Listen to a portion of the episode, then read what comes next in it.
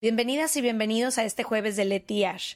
Creamos este nuevo espacio corto para todos los jueves estar cerca de ustedes, leer algunas de sus opiniones, dudas, anécdotas y secretos.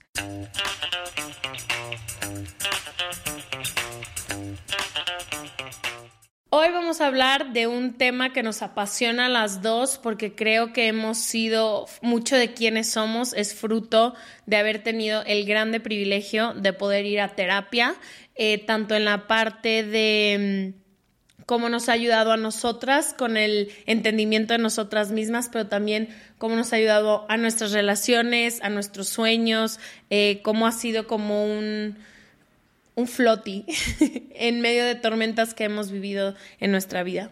Total, creo que las dos entramos a terapia en distintos momentos de la vida, ambas en momentos de crisis y creo que esa es una de las cosas que me gustaría que digamos en este momento de terapia, porque es uno de los grandes mitos que existen.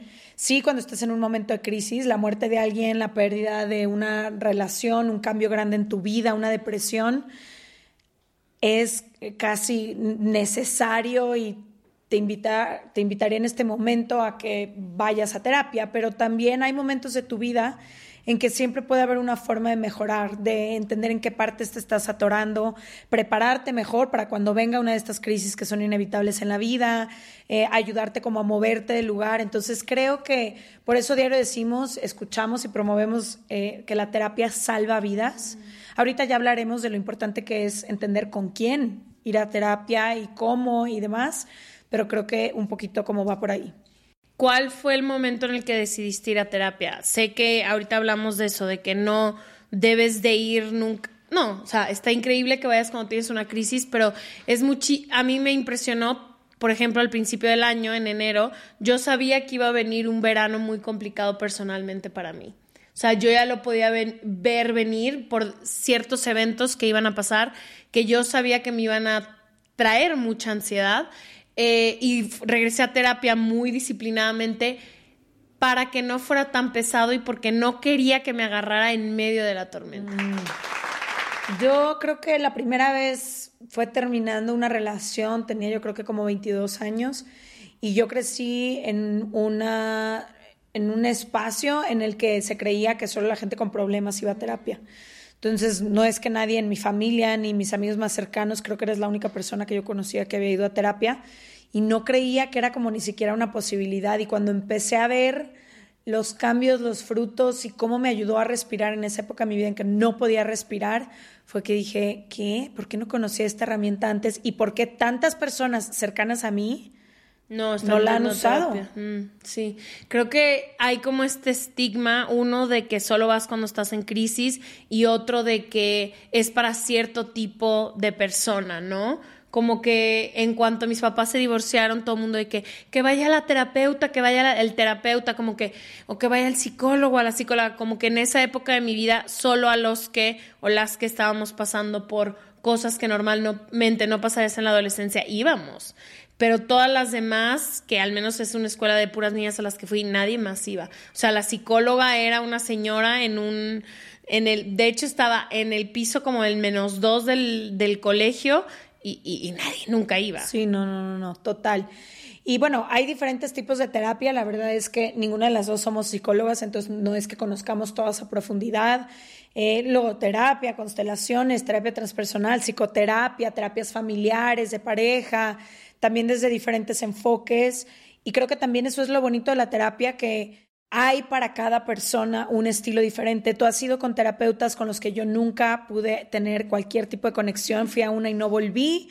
Tú, yo de repente llego y te recomiendo muchísimo a alguien. Yo soy más de probar. Creo que he tenido como muchas diferentes personas. Tú has tenido dos a los que eres fiel durante toda la vida, pero creo que eso también es importante decirlo. Ahorita hablaremos de lo que sí puede y no puede hacer un terapeuta, porque también ha habido casos espeluznantes de personas que incluso con todos los... Primero te invitaría a que cheques que tenga todos los eh, títulos académicos para poderte tratar, ¿no? No tener eh, un curso de tres meses la salud mental se debe de tratar como lo que es, algo increíblemente delicado que tiene que ver con tu salud y creo que hay cosas que no le puedes confiar a cualquier persona. Si tu corazón está fallando, tienes que ir con un cardiólogo que tenga todas las credenciales necesarias para poder tratarte. Si vas a construir una casa, tienes que buscar un arquitecto o arquitecta y no vas a ir con un ilustrador por más bonito que dibuje. Entonces, creo que con la terapia es un, un, poco parecido. Hay que buscar estas personas que tienen todas las credenciales que les permiten, pero también entender que desde ahí ha habido ciertos abusos de poder, ha habido personas que rompen eh, los límites entre paciente y, terapeuta. Y creo que se parece un poco como a cuando empiezas a salir con gente. O sea, hay gente con la que vas a una terapia y ay, qué padre, pero no me latió tanto. Perfecto. No tienes que darle explicaciones a nadie, no vuelves. Ay, hasta que encuentras a un date. Ajá, o sea, como ah. cuando vas a un date es lo mismo con un terapeuta, hay que ir a diferentes terapias, hay que conocer a diferentes. Cuando llegas con alguien y te sientes cómoda, es ahí, pero después de dos, tres años, a lo mejor ya no te sientes cómoda y puedes terminar tu relación con ese terapeuta y mover hacia otro. O sea, yo creo que es muy importante y yo siempre lo he dicho porque me he considerado con mi salud mental muy frágil en ciertos periodos de mi vida y he sido, tú me conoces, creo que es en lo que más disciplinada soy, pero a pesar del terapeuta, o sea, a pesar de quien me ha acompañado en, ciertos momentos. Y también creo que es importante decir que puedes dejar de ir cuando no te sientes cómoda.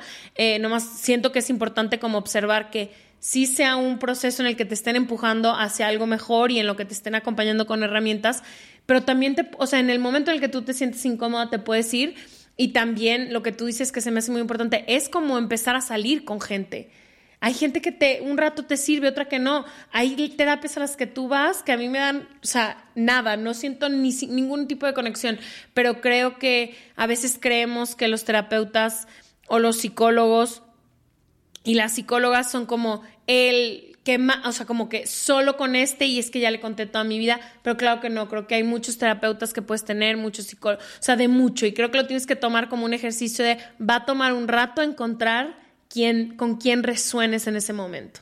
Y estar muy clara, por ejemplo, de todos los límites que tiene que haber. Jamás eh, tiene que haber algo más allá de un proceso terapéutico. Si empiezas a generar o ellos empiezan a generar cierta dependencia, tienes que estar como muy alerta.